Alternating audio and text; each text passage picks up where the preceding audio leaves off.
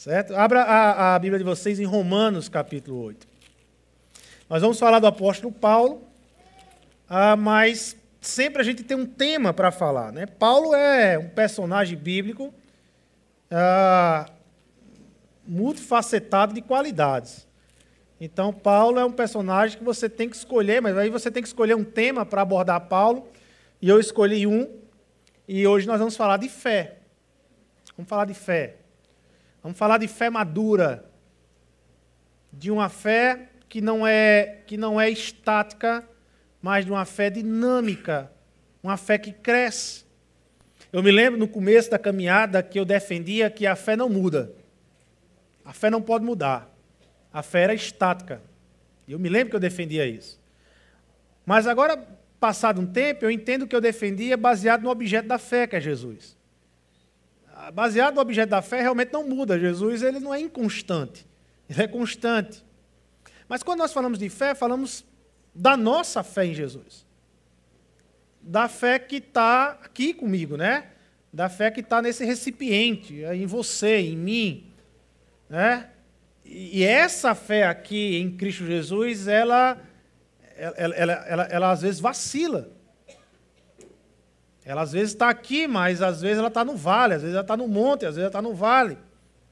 Ela é uma fé, às vezes, que, que, que muda. Às vezes nos deparamos com uma fé infantil, mimada.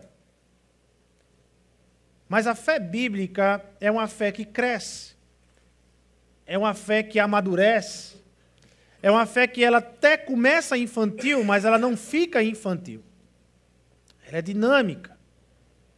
Então nós vamos falar dessa fé inabalável de Paulo. Paulo é um exemplo de fé inabalável. Qual é o conceito de fé que as escrituras têm? A fé cristã ela não é um apenas, ela não é apenas uma esperança que, de que algo bom pode acontecer. Esperar é algo natural. E a fé cristã, ela passa por isso, mas não está presa somente a isso. A fé cristã, a fé bíblica, ela espera que algo bom aconteça, mas ela não fica só no natural, é, ela, ela transcende. Ela não fica só no iminente, mas ela vai no transcendente. E ela não só espera que algo bom aconteça. A fé cristã, a fé bíblica, ela tem convicção que algo bom vai acontecer. Ela é fundamentada numa convicção. É a certeza de uma esperança. Não apenas uma esperança, mas a certeza de uma esperança. É quando aquilo que se espera passa a ser uma convicção plena, baseada não em mim, não nas circunstâncias, mas baseado no caráter da pessoa que prometeu.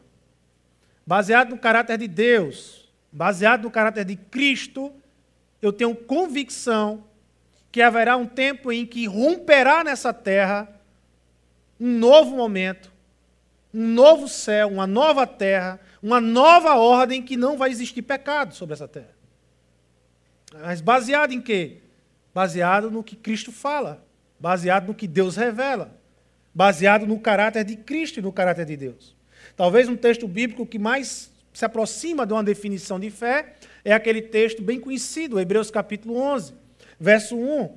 Ora, a fé é a certeza daquilo que esperamos, é a convicção daquilo que esperamos. Certeza. O que é que Jesus nos promete? Jesus nos promete vida plena. Jesus nos promete vida abundante, em João 10, 10. Eu vim para que vocês tenham vida e vida em abundância. Quando Jesus se encontra com a samaritana, o que é que Jesus promete àquela samaritana? Ele diz àquela samaritana que se ela beber da água que ele der, jamais ela terá sede. Porque ele, Jesus, será uma fonte a jorrar para a vida eterna somos introduzidos a esse estranho mundo de fé a partir de Cristo. Quando nós temos a experiência da conversão em Cristo Jesus, nós somos introduzidos a esse estranho mundo da fé. E começamos agora a caminhar pela fé e a conhecer o que é essa fé que a Bíblia fala e que as Escrituras falam. Esse chamado, ela envolve um começo. Quando ouvimos o convite de Jesus em nossos corações, deixamos tudo para segui-lo. Esse chamado ele envolve um processo, um caminho longo de crescimento, de comunhão, de aprendizado, de arrependimentos e confissões, de amadurecimento na caminhada. E esse chamado, por fim, também envolve um alvo a ser alcançado. É a plena conformidade da imagem de Cristo. Um dia seremos plenamente conforme aquilo que Cristo é. Acredito que na caminhada da fé, a nossa caminhada de fé, nós temos uma compreensão clara da necessidade de um começo, de uma experiência de conversão. Nós também temos uma relação muito clara sobre o nosso objetivo final, de nos tornarmos aquilo que Cristo é.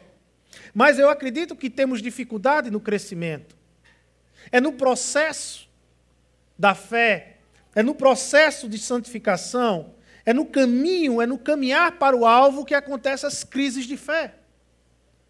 As nossas maiores crises de fé não, não acontecem na conversão, não acontece na projeção final do que seremos.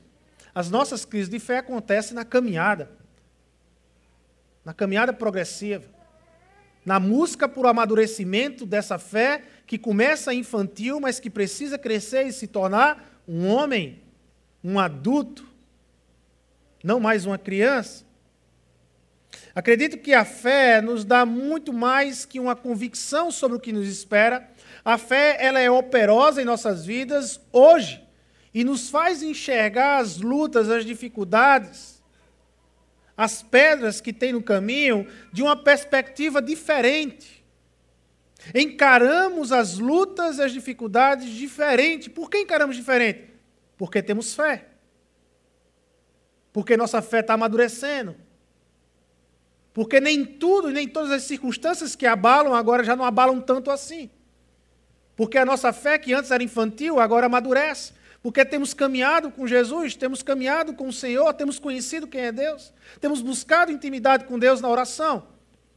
E isso faz uma fé crescer, amadurecer. A busca pela, pela perfeição está aí, e isso é interessante. Eu não sei se vocês já perceberam isso. Mas quando você olha para a terra e para as pessoas, você vê as pessoas buscando por algo melhor. As pessoas sempre estão em busca de algo melhor. Elas sempre estão buscando alguma coisa a mais. Elas, elas, elas, sempre estão inconformadas pelo que ela tem hoje, então elas buscam, elas buscam uma melhoria. Ela busca melhorar a saúde, ela vai para uma academia, ela, ela, ela come diferente, ela, ela sempre está buscando algo melhor. Olha que interessante. E isso é lícito. Isso é verdadeiro. Isso demonstra o DNA que as pessoas carregam de um Deus criador. Porque o pecado foi capaz de tirar a comunhão de Deus com, as, com, os seres humanos, mas não foi capaz de tirar a imagem que Deus propôs na criação do ser humano. Ela manchou, mas não tirou. Ela alienou, mas a imagem que o homem é criado, a imagem de Deus e semelhança de Deus, está lá. Ela existe. E quando o pecado tirou Deus dessa comunhão, gerou no homem um vazio. E o ser humano, desde então, nasce com esse vazio. E ele fica em busca de preencher esse vazio.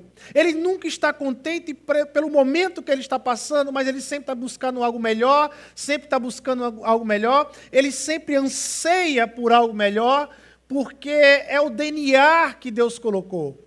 Esse vazio da presença de Deus faz o homem buscar por esse algo melhor. Sai, faz esse ser humano tatear em busca por algo melhor. Seja na saúde, seja na, no físico ou em doença, ah, nós queremos algo melhor. Nós queremos algo melhor na ciência, mais remédios, mais plásticas, mais academia. Nós queremos a cura, nós queremos a perfeição, nós buscamos a perfeição. Mesmo das pessoas que não creem em Cristo Jesus, elas estão em busca de algo melhor, mais perfeito do que ela está naquele momento. Porque isso é inerente ao ser humano que é criatura de Deus que é vazio de Deus e está sempre em busca. E esse desejo é lícito, mas muitas vezes o desejo por algo melhor, ele é iludido pela cultura da nossa época, uma cultura de ilusão entre o materialismo, o consumismo e o imediatismo. e o consumismo, o materialismo e o imediatismo pega esse desejo por algo melhor e transforma ou faz aflorescer aquilo que o ser humano tem de pior: o egoísmo, o individualismo, o egocentrismo. Então, aquilo que é um desejo, aquilo que é um anseio e mostra um vazio de Deus e uma busca pelo divino, passa agora a ser apenas consumo próprio, egoísmo, egocentrismo, individualismo. A cultura transforma aquilo que aparentemente seria uma porta de se apresentar ao Criador. Agora a cultura transforma isso naquilo que o ser humano tem de pior: egoísta. E aí, iludido com isso, acreditamos que tudo o que precisamos é de um corpo mais saudável, é um emprego melhor e mais seguro, é uma realização profissional, nossas orações quase sempre apontam para isso. Oramos por emprego, oramos por saúde, oramos por alguma coisa nesse sentido. E perdemos muitas vezes a dimensão do que é perfeito, santo e glorioso. Vivemos muitas vezes uma infantilidade na fé e as crises acabam não sendo mais passageiras, elas vêm e ficam. Porque crise de fé todo ser humano tem. O problema é quando a crise permanece. O problema é quando a crise não sai. O problema é quando a crise não passa. O que mostra como diagnóstico uma fé infantil, mimada e desprovida de amadurecimento em Deus. Essa é a dificuldade. Porque perdemos o olhar da fé, um olhar que vem de um coração cheio de convicções e esperança. Vamos falar hoje de fé inabalável, e para falar de fé inabalável, deixa eu explicar a ideia de inabalável. Não pense que Paulo não sofria, não pense que Paulo não chorava, não pense que Paulo não tinha um coração aflito, não, não pense nada disso. Quando Paulo ele mostra na sua caminhada uma fé inabalável, é porque é uma fé que sofria, que tinha aflições, que ele chorava, que ele sentia dor, mas ele não permanecia nesse estágio. Ele avançava, ele continuava, apesar da dor, apesar da aflição, apesar do, cheiro, do choro, ele continuava a ação, ele continuava a anunciar o Evangelho. Era uma fé que amadurecia. É uma fé que não ficava na, na, na, infantilidade da relação com Deus e com o mundo, mas crescia e amadurecia. Era uma fé que fazia Paulo compreender o chamado dele por Deus, o chamado dele no mundo. E o que Deus está fazendo na terra, o que Deus está fazendo na criação. Era uma fé que fazia Paulo enxergar além das circunstâncias, além das situações que ele passava. Estou falando de uma fé que não permitia que Paulo ficasse nesse estágio, uma fé que gerava crescimento. Em 1 Coríntios 13, 11, Paulo vai dizer: Quando eu era menino, falava como menino, pensava como menino e raciocinava como menino. Quando me tornei homem, deixei para trás as coisas de menino. Quando eu comecei com Cristo, eu era um menino. Mas comecei caminhando como menino. Mas fui caminhando e me tornei homem. Amadureci, conheci a vontade de Deus, conheci o que Deus está fazendo na terra, conheci qual era o projeto de Deus para essa terra. E agora sou um homem. Deixei as coisas de menino. Não me relaciono mais como infantil aqui nessa terra. Eu não sou mais um bobinho dentro de uma igreja. Eu sei o que é igreja. Eu sei para que Deus plantou a igreja na terra. E eu sei para onde a igreja está indo. Eu não sou mais um menino. Eu virei homem. Eu amadureci. A minha fé, que era pequena, agora amadureceu. Está robusta. Ela pode encarar as lutas e as dificuldades lá fora de uma forma diferente. Olhando de um jeito diferente para o que acontece com o mundo lá fora. Uma fé que nos faz crescer Paulo nos dá alguns apontamentos para uma fé que muda nossos pensamentos e que nos amadurece em uma fé transformacional. Essa fé ela nasce do Evangelho, que é o poder de Deus, quando Paulo vai dizer aqui em Romanos, capítulo 1. Não me envergonho do Evangelho, porque é o poder de Deus para a salvação de todo aquele que crê, primeiro do judeu, depois do grego.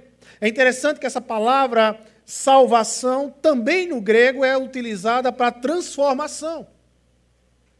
Então não me envergonho do Evangelho, porque é o poder de Deus para a transformação de todo aquele que crê. Todo aquele que crê é transformado, ele é renovado. A mente dele muda, a forma dele pensar muda, a forma dele encarar a vida muda. Romanos 12, 2. Paulo é mais enfático ainda sobre transformação. Não se amodem ao padrão desse mundo, mas transformem-se pela renovação da sua mente, para que sejam capazes de experimentar e comprovar a boa, agradável, perfeita vontade de Deus. Como é que eu posso experimentar a boa, agradável e perfeita vontade de Deus?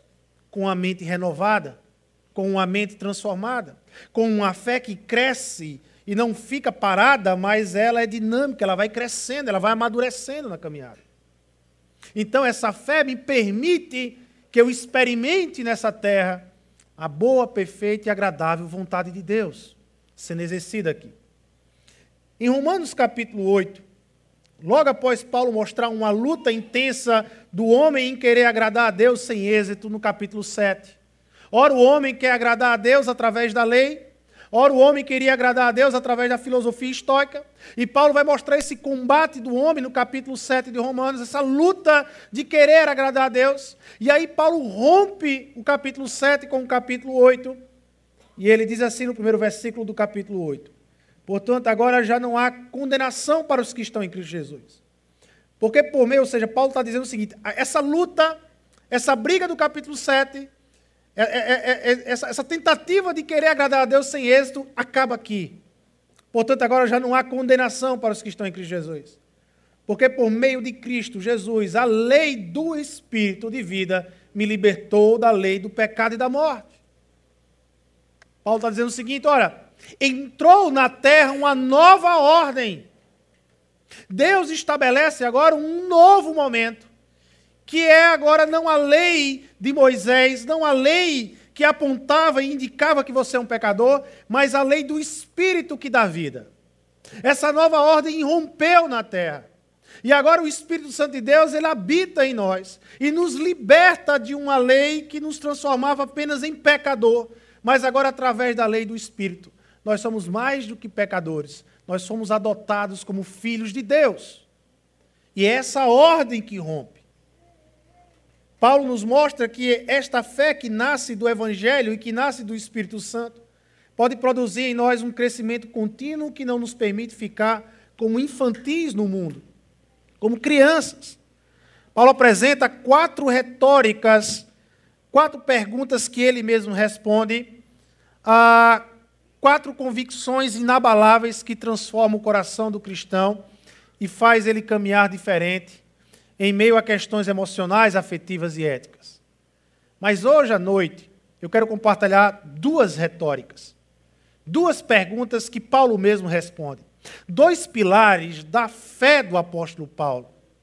Uma fé madura, uma fé robusta, uma fé fazia com que Paulo não ficasse parado, mas continuasse. Se encontra lá em Romanos capítulo 8, verso 31, na parte B do verso 31, na última parte do verso 31. Primeira frase, base da fé de Paulo. Se Deus é por nós, quem será contra nós? Se Deus é por nós, quem será contra nós? Essa frase, ela combate o medo e a insegurança que teimosamente nós muitas vezes nos paralisamos, ficamos parados. Entre o medo e a insegurança, muitas vezes nós nos paramos, estacionamos na fé e deixamos que o medo e a insegurança nos pare, nos paralise. Mas essa era uma frase que fortalecia a fé do apóstolo Paulo. Se Deus é por nós, quem será contra nós? Várias pessoas podem estar diante de um mesmo cenário e reagirem de várias formas diferentes. Por quê? Certamente a, as suas experiências sociais, certamente a sua genética, certamente a, a, a sua proposta pessoal de vida influencia, mas eu estou falando para uma, uma, uma igreja. algo que nós temos comum. Certamente as minhas experiências sociais são diferentes das suas, a, a minha experiência pessoal é diferente da sua, a, a, o meu DNA, a minha genética é diferente de você, e isso nos conduz a ter reações diferentes, mas eu estou falando para uma congregação que nasceu de novo em Cristo Jesus. Nós temos algo em comum. Todos nós nascemos de novo em Cristo Jesus. Todos nós demos um primeiro passo, experimentamos a conversão, então passamos a caminhar não mais a como meu pai ou a minha mãe, como um modelo como um referencial para a minha vida, mas agora quem é o modelo e o referencial da vida daqueles que nasceram de novo, gente? É Jesus Cristo. O meu pai e a minha mãe eu agradeço muito. Mas no dia em que Deus me chamou a viver com Ele, no dia em que eu experimentei a conversão, o meu referencial de vida deixou de ser o meu pai e minha mãe e passou a ser Jesus Cristo. E assim foi com você. No dia em que você experimentou a conversão, Jesus ele se estabeleceu na sua vida como referencial da sua vida. Não é mais teu pai nem tua mãe. Ah, não é mais pastor. Ah, não é, é Jesus Cristo que é o referencial da sua vida. É olhando para Ele, é encarando a vida a partir dele, que eu caminho na fé. Porque a fé é fundamentada em Cristo Jesus. Esse nascer de novo. E veja, um diagnóstico ou uma demissão de emprego, ela pode ser encarada de formas diferentes.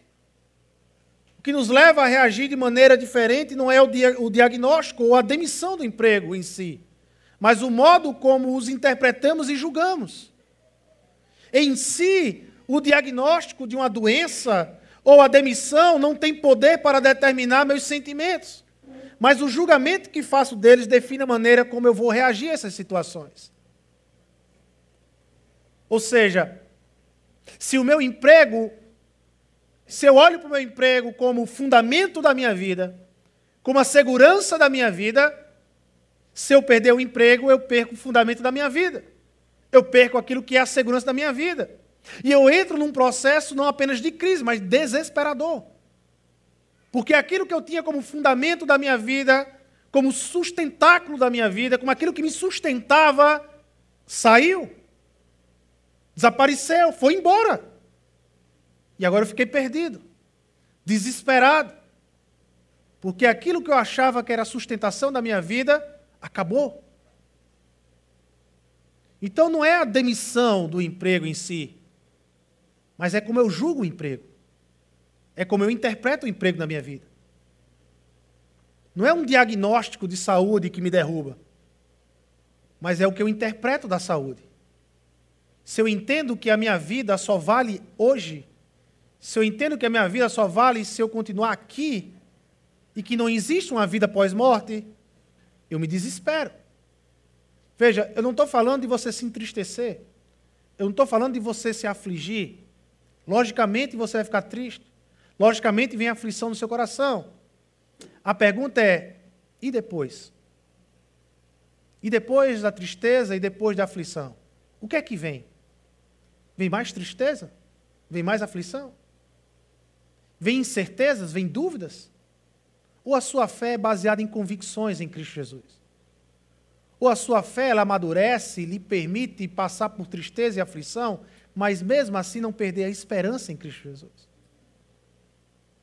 Se é uma fé infantil, talvez se desespera, sai murmurando, denunciando a todos e a tudo, abandona a fé, vai curtir outra coisa. Mas se é uma fé que cresce, se é uma fé madura, você sabe, eu sei que nós não nascemos para ficar aqui. Uma hora ou outra nós vamos partir. Uma hora ou outra a caminhada vai acabar aqui. E que bom! Porque finalmente eu vou desfrutar a verdadeira caminhada. O melhor para mim está por vir. Uma fé que amadurece.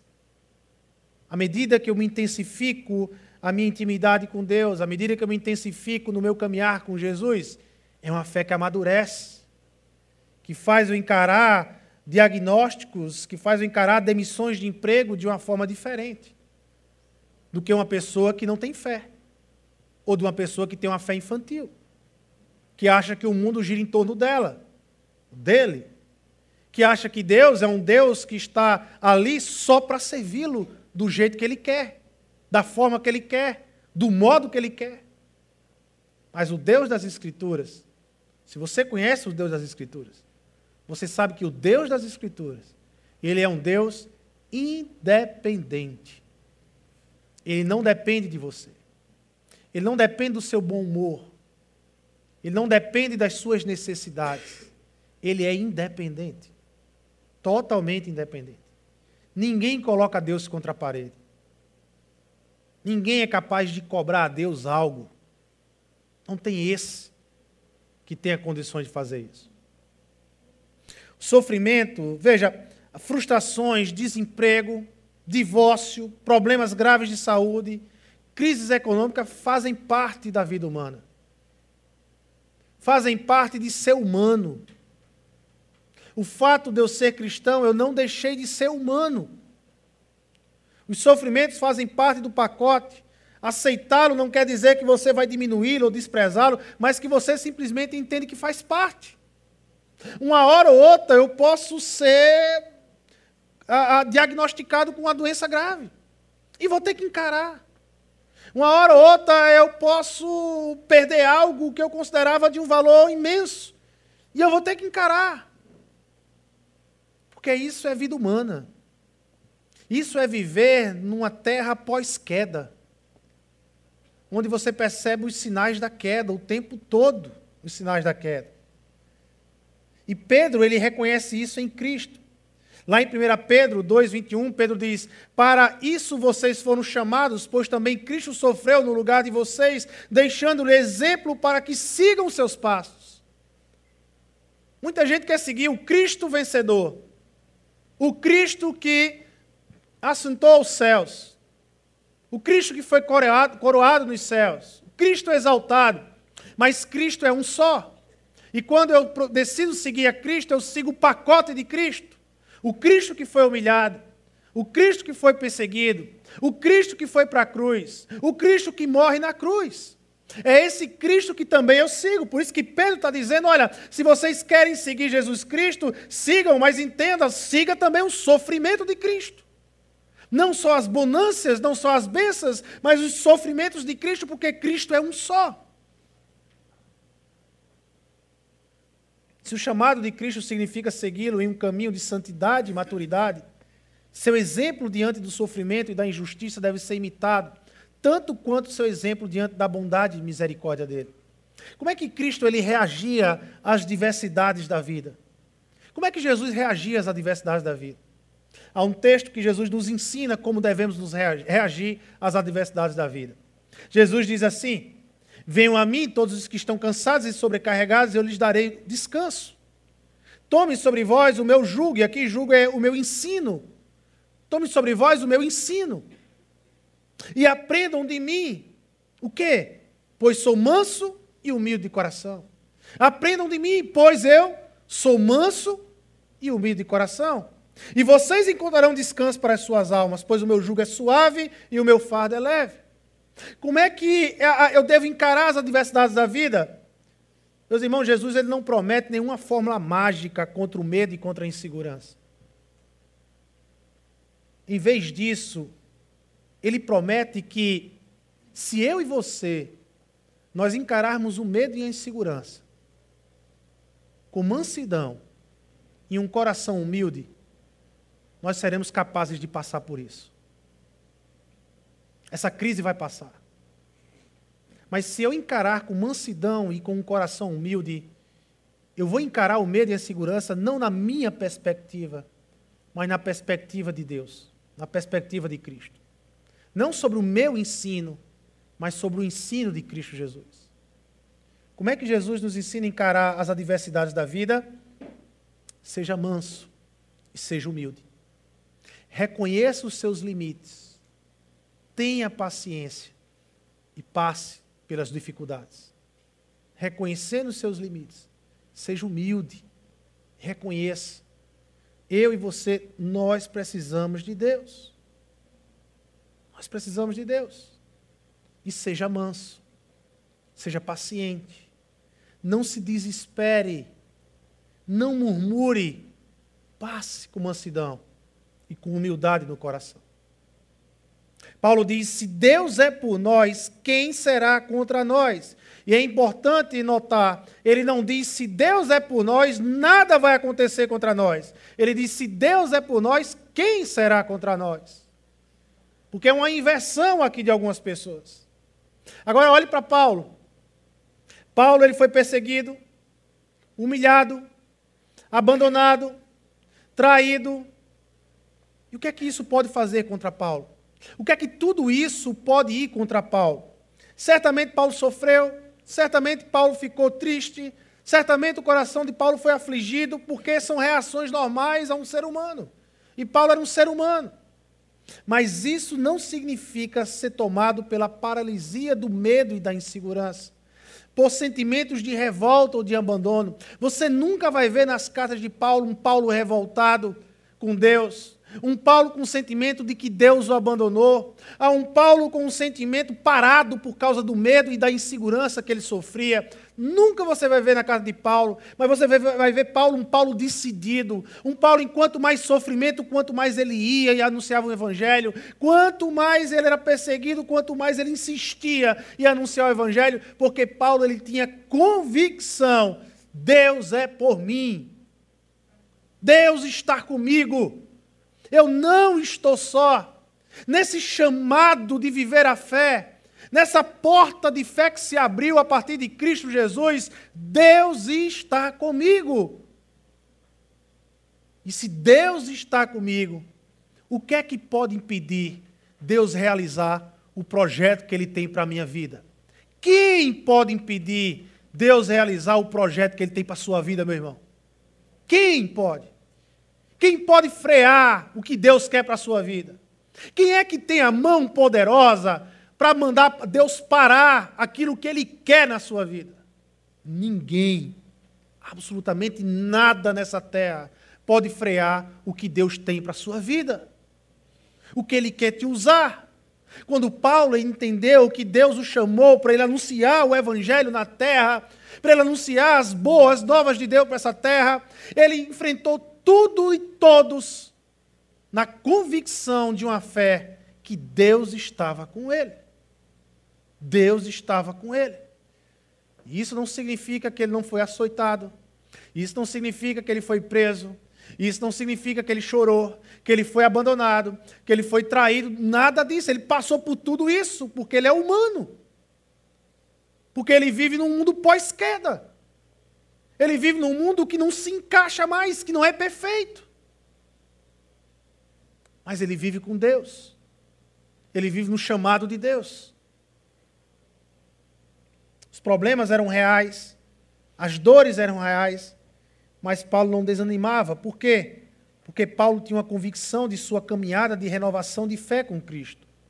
No texto em 2 Coríntios 4, 16 a 18, Paulo mostra de uma forma muito clara a convicção dele. Há dois grandes pontos nessa convicção. Ele diz assim: olha, por isso não desanimamos. Embora exteriormente estejamos a desgastar-nos, interiormente estamos sendo renovados dia após dia. Pois os nossos sofrimentos leves e momentâneos estão produzindo para nós uma glória eterna que pesa mais do que todos eles. Assim, fixamos os olhos não naquilo que se vê, naquilo que é transitório, mas no que não se vê. Pois o que se vê é transitório, é passageiro, se acaba, mas o, o que não se vê é eterno.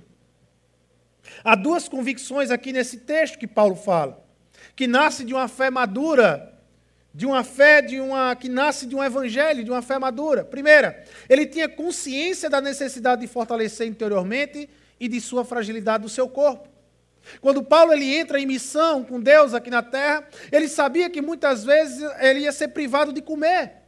Ele sabia que os açoites, as prisões, as circunstâncias que o corpo dele enfrentava aqui na terra adoecia ele, prejudicava a saúde dele.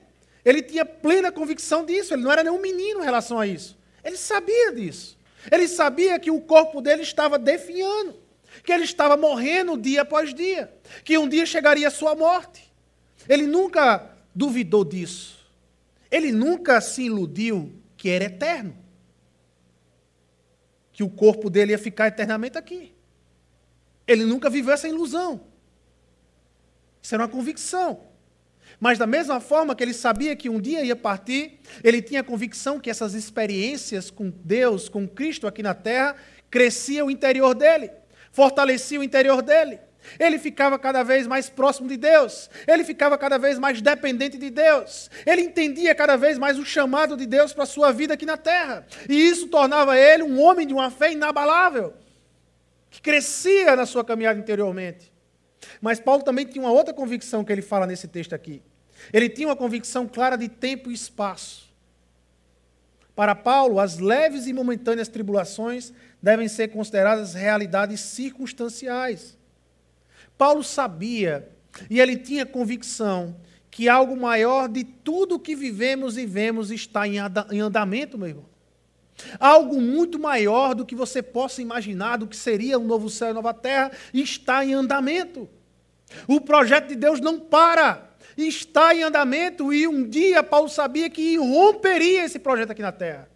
Ele sabe, ele tem convicção. Não é uma, não é uma, sabe, não é uma esperança momentânea, não é uma esperança vaga, passageira, era convicção. Um dia toda desgraça dessa terra vai acabar. Todo sofrimento, toda injustiça, toda dor, todo luto, toda perda, todo egoísmo, todo egocentrismo, um dia isso vai acabar. Um dia o nosso Senhor vai romper essa terra e estabelecer uma nova era para nós. O que a Bíblia chama de novos céus e nova terra. De uma nova ordem de uma terra que não terá mais pecado. Um dia em que todos os corações humanos, todos os corações que renderam a Cristo Jesus, todo aquele que crê no Evangelho, todos esses corações não terão mais o pecado pressionando contra ele. Vai ser o Evangelho puro sem pressionado do pecado, porque o pecado já não vai mais existir. Veja como nós vamos poder viver mais para Deus, nos entregar mais para a caminhada com Deus. E Paulo vivia nessa expectativa. Muitas coisas acontecem contra nós, meus irmãos. Muitas coisas acontecem contra nós. Muitas delas são extremamente dolorosas, eu sei. A perda de um ente querido, a luta muitas vezes de um divórcio, a dor de perder um filho, a dor de perder uma pessoa querida, a, a, a, a decepção de um amigo, de uma amiga, eu sei que na caminhada ah, muitas coisas vão acontecer e são extremamente dolorosas, mas nenhuma delas tem um poder para ofuscar a importante verdade de que Deus é por nós. Deus é por nós. Nenhuma dor, nenhum sofrimento é mais forte do que essa frase, do que essa convicção da minha fé. Deus é por nós. Deus está levando a terra, Deus está levando a história para onde Ele quer levar. E nada pode impedir levar. Nada, absolutamente ninguém pode impedir Deus levar a história da humanidade para onde Ele quer levar. Porque Deus é por nós. Esta é uma verdade libertadora e transformadora do Evangelho, que é operosa em uma fé que cresce, em uma fé que deixa a infância espiritual e agora se torna um adulto espiritual quando eu tenho uma convicção, como eu não vacilo mais, porque eu sei que Deus é por nós. Deus é por nós. Eu e você, nós estamos envolvidos em uma missão com Deus aqui na terra. Deus me chamou e chamou você. E isso é um privilégio. Encare isso como um privilégio. Porque você podia estar fora da missão. Mas Deus o incluiu na igreja para uma missão com Ele aqui na terra de que eu e você vivemos a partir do Evangelho e transferimos o Evangelho para um outro, de que eu e você derramamos graça num mundo de desgraça, de que eu e você prestamos os nossos ouvidos para quem está ansioso, querendo falar, mas não consegue encontrar ninguém que pare para escutar. Nós somos chamados a, a esse privilégio de compartilhar as boas novas, as boas notícias que Deus tem para a terra. A boa notícia que Deus tem para a terra é que o pecado, ele não vai reinar eternamente sobre a terra. A desgraça vai acabar. A injustiça vai acabar. o medo vai acabar, a ansiedade vai acabar, a insegurança vai acabar. Essas são as boas notícias do Evangelho. Ontem, sábado, a gente foi com a equipe, uma equipe do Vocação Cuidar. E visitamos ontem duas casas. Visitamos a casa do seu Cruz, um parceiro nosso lá na comunidade, Parque das Árvores. Ele teve um infarto. E nós fomos visitar ele. Ele está bem melhor, graças a Deus. Está lá, se recuperando do infarto que ele teve. Conversamos com ele. Passamos uma tarde conversando e oramos com ele. Ele saiu feliz da vida. E dali nós fomos visitar uma casa nova, Dona Fátima. E fomos visitar essa casa. E a visita do Vocação Cuidar nunca, pode, nunca é a mesma. Tem visitas que são tranquilas, mas tem visitas que não são. E ontem, um, foi um desses dias. Quando entramos na casa daquela mulher, nos deparamos com uma cultura de desgraça, de medo, de violência, de insegurança. Uma cultura que a gente estava calados ouvindo a história daquela mulher, dos filhos daquela mulher, de um homem violento, do que o álcool e do que a droga pode fazer com a violência e com o pecado, tornando o pecado ainda mais latente e maior. A luta daquela mulher. E saímos ali silenciosos, meio que calados.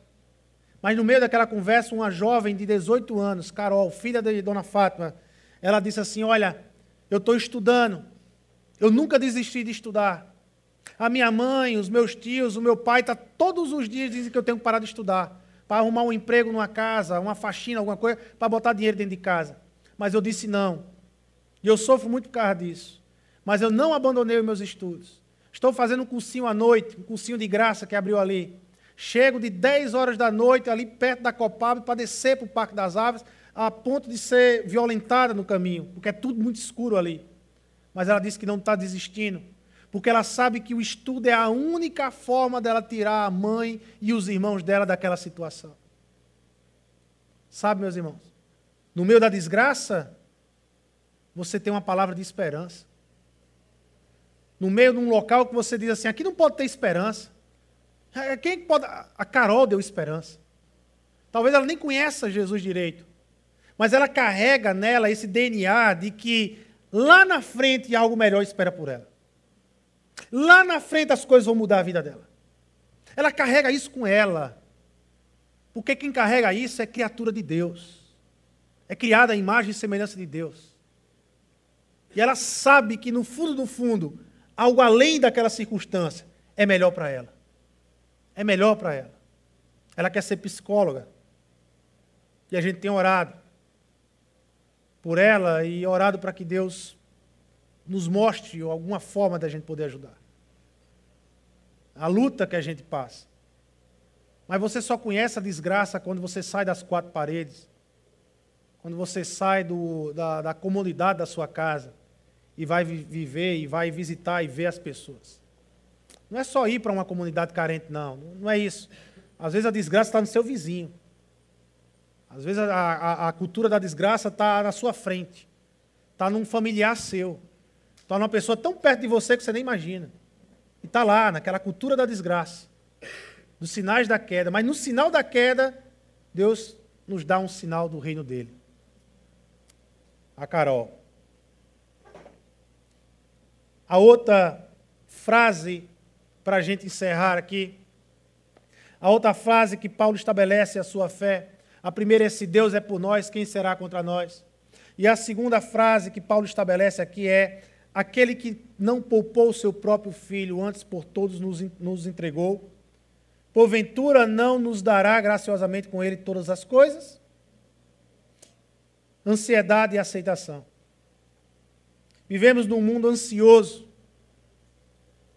Vivemos num mundo de pessoas ansiosas. E que a ansiedade, ela flora porque vivemos num mundo insensível para com pessoas sensíveis. Vivemos num mundo tecnológico, funcional, onde tudo tem que funcionar, até as pessoas. Somos impacientes em caminhar com as pessoas, somos impacientes em ouvir as pessoas, somos impacientes em esperar as pessoas serem transformadas. Porque vivemos num mundo extremamente tecnológico e funcional, onde tudo tem que funcionar direito, onde tudo tem que funcionar correto, perfeito, e cobramos isso do outro. Como nós mesmos não funcionamos direito. Mas temos a tendência de querer cobrar do outro. Porque somos envolvidos por essa cultura tecnológica, pragmática, e passamos isso para as nossas relações humanas, que não são perfeitas, que não são repletas de qualidades, mas muitas vezes exigimos isso, porque o mundo exige, o mundo do negócio exige isso. E eu acabo me relacionando com outro, não a partir do referencial Cristo, mas a partir do referencial do mundo do negócio. E me relaciono com as pessoas e exijo das pessoas a perfeição, funcionalidade, como muita coisa, muitas vezes as coisas não acontecem assim. A ansiedade e a falta de aceitação. Muitas pessoas estão dentro da igreja e acham assim: ah, Deus ama mais Fulano do que eu. Deus tem filhos prediletos. Gente, isso não existe, isso é uma invenção humana. Não acredita nessa mentira. Não acredita. Tem gente dentro da igreja acreditando que, como se Deus tivesse filho predileto. Ah, não, mas certamente Deus é melhor com Fulano, porque olha como Fulano é. Olha como Fulano conhece a Bíblia. Olha como Fulano olha. Isso não existe. Isso foi uma mentira plantada pelo diabo dentro da igreja. Não existe filhos prediletos. Todos nós somos filhos de Deus, amados por Deus. Deus não é um ser que ama mais ou ama menos. Deus, ele é amor.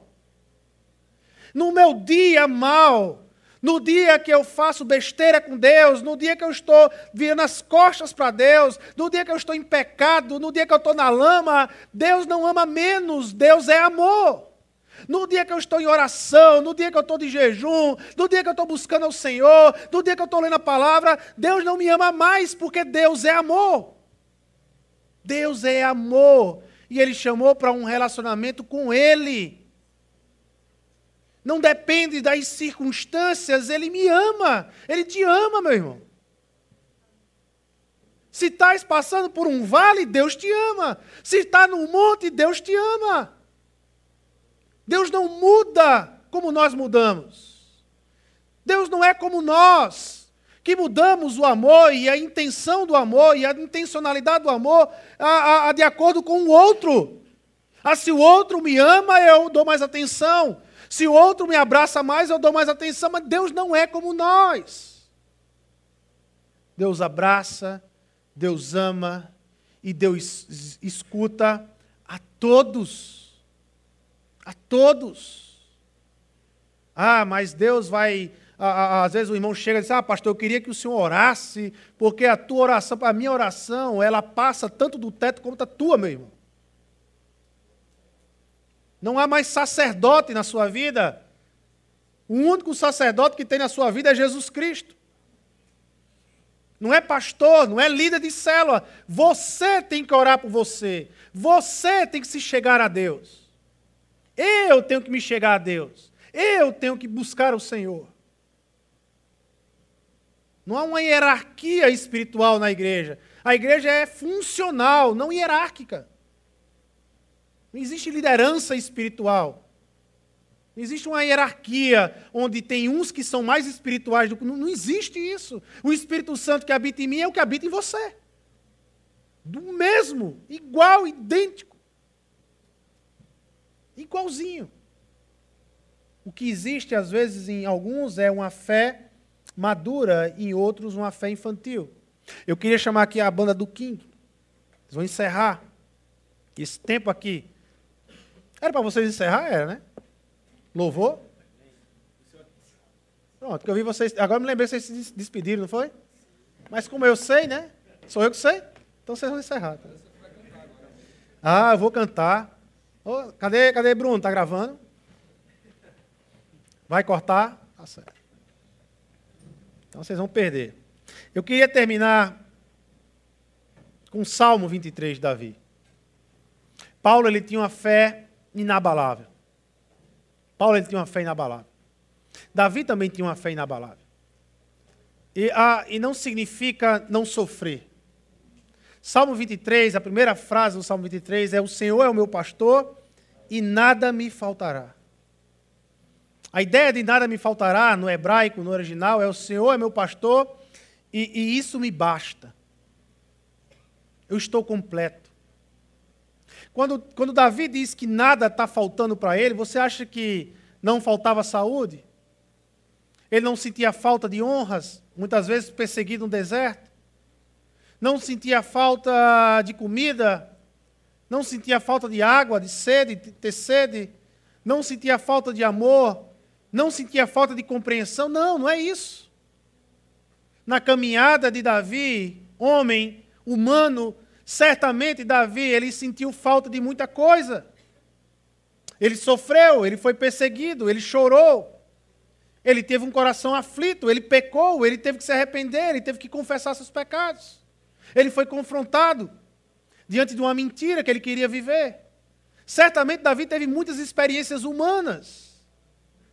Essa frase, nada me faltará, só pode ser compreendida a partir do início dela.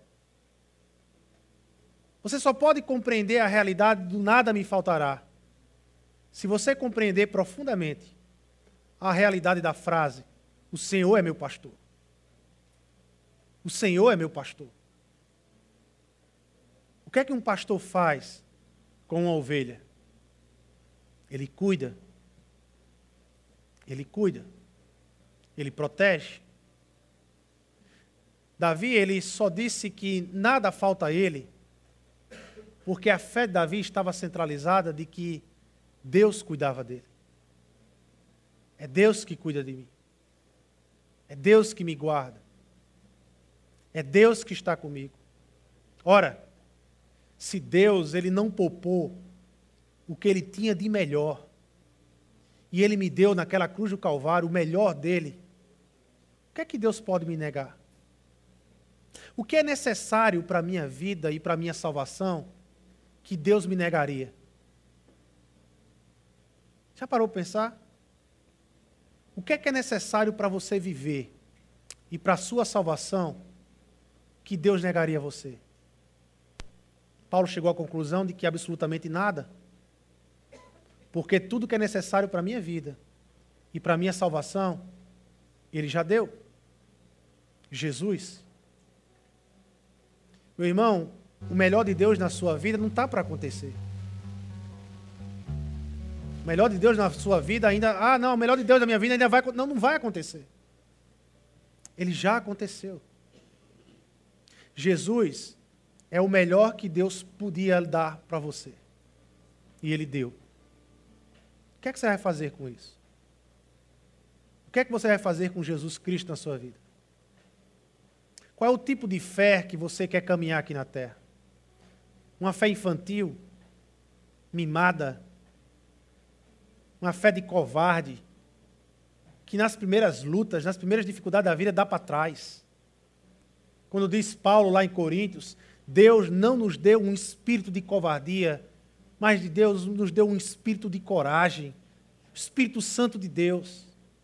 Meu irmão, se levanta e tenha coragem de enfrentar a vida lá fora. Enfrenta medo, enfrenta as inseguranças. Para de viver ansioso. Olha para a cruz do Calvário. Veja o que Deus te deu, meu irmão. Veja como Deus é gracioso com você. O que é que você quer mais do que Jesus? O que é que você precisa mais aqui na terra do que Jesus? Ah, eu preciso de uma casa. Ah, eu preciso de um carro. Tu não precisa disso. Tu pensa que precisa disso. Tu se engana que precisa disso. Porque casa, carro, tudo isso passa, meu irmão. O que não vai passar é Jesus Cristo na sua vida e na minha vida. Isso não passa. Que a gente possa desenvolver uma fé inabalável uma fé madura, uma fé que faz eu acordar na segunda-feira, sabe? E a primeira coisa de, de, de poder dizer para o mundo lá fora: Deus está comigo.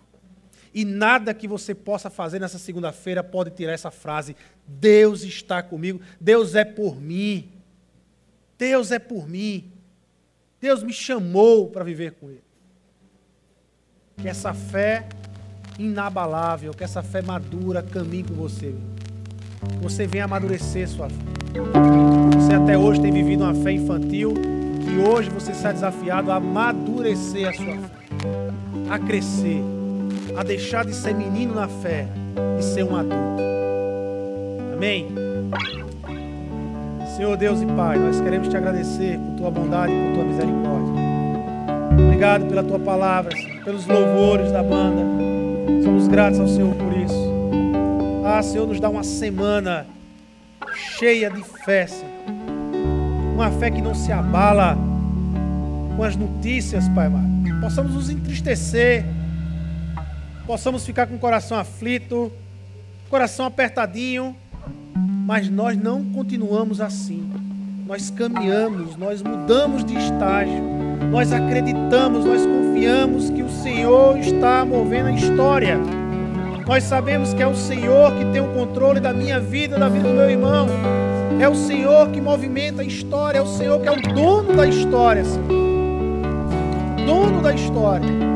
E nós temos convicção que a história da humanidade, a história dessa terra, ela está caminhando justamente para onde o Senhor quer que ela vá. Deus, nos dê uma fé que nos permita descansar do Senhor. Quebra a ansiedade, quebra essa falta de aceitação do teu amor, Senhor, porque tu és um Deus que nos ama, nos ama e já provou isso. Já provou isso. O Senhor já nos deu o melhor do Senhor.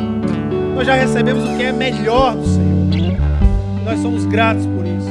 Abençoa cada irmão meu aqui, a cada casa que se representa aqui, Senhor. Possamos viver essa fé contagiando aqui na terra. O amor de Deus Pai, a graça do nosso Senhor Jesus Cristo, e a comunhão e a consolação que vem do Teu Espírito, Senhor, seja conosco para toda sempre, para toda a eternidade. É em Teu nome, Jesus, que nós oramos e te agradecemos.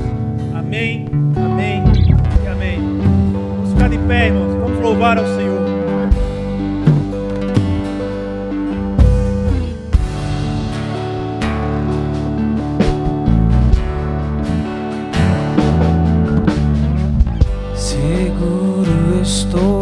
Braços daquele que nunca me deixou.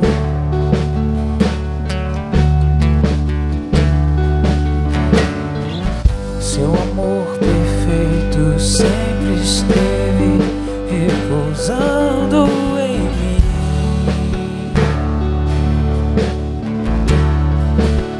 Se eu passar pelo vale, acharei conforto em teu amor, pois eu sei que és aquele que me guarda, me guarda. Em teus braços é o meu descanso. Teus braços é o meu descanso. Em teus braços